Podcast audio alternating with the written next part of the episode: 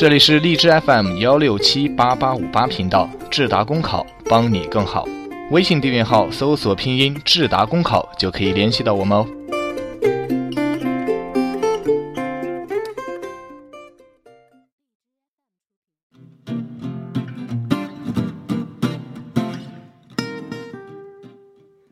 欢迎收听 FM 一六七八八五八智达公务员考试，我是美涵。今天跟大家分享的文章来自人民时评的《同在蓝天下，共享教育公平》。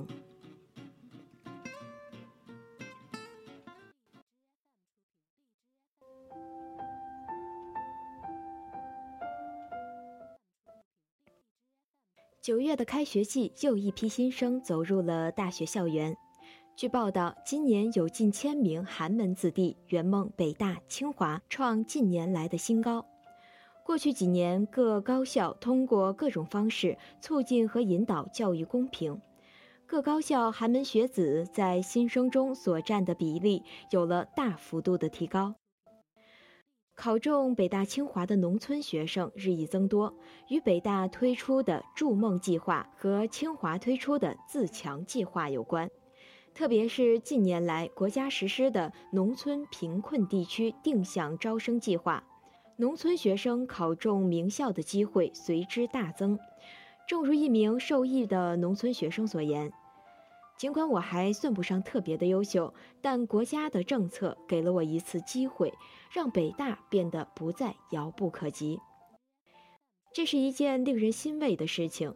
当越来越多的农村学生健步迈入高校，他们的人生便有了无限的可能。”这是对寒门难出贵子的有力反驳。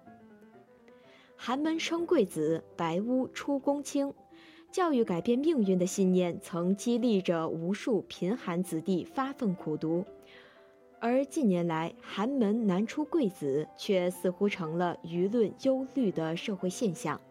其一大依据是考中名校的农村学生占比不断下降。有学者统计发现。一九七八年至一九九八年，来自农村的北大学子比例约占三成，上世纪九十年代中期开始下滑。两千年至二零一一年，考上北大的农村子弟只占一成左右。苦累都不怕，最怕的是没机会。人民日报曾就弱势群体生存状况做过调查，有人如是感慨。对于农村学生来说，他们早早体会到生活艰苦，有强烈改变命运的朴素愿望。但是，由于农村教育较为落后，在一些农村甚至出现了教育空心化和学校悬浮化的窘状。农村学子要考上理想的学校，往往要付出比城市孩子更多的努力。我是希望你能有一个精彩的人生。主要的任务是出国镀金，明白吗？在前不久热播的电视剧《小别离》中，城市家境宽裕的孩子所考虑的是出国留学，而对于农村的孩子来说，最迫切的或许是能不能考上理想的大学。不同的阶层对孩子的未来都是良苦用心的，而所处的境遇不同，则决定着不同的人生方向。招录政策向农村孩子倾斜，重点高校适当的提高招收农村学生的比例，是矫正也是弥补。毋庸置疑，多数农村学生面临三个不够公平：一是起点，比如有调查称，农村孩子有条件接受学前教育的不足百分之四十；二是过程，无法像城市孩子那样有机会参加各种兴趣班儿。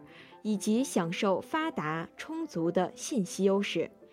三是结果，一些重点高校集中于大城市，对于当地生源招收的比例较大，在这个意义上，让他们有更多的机会被重点高校录取，恰可体现教育公平。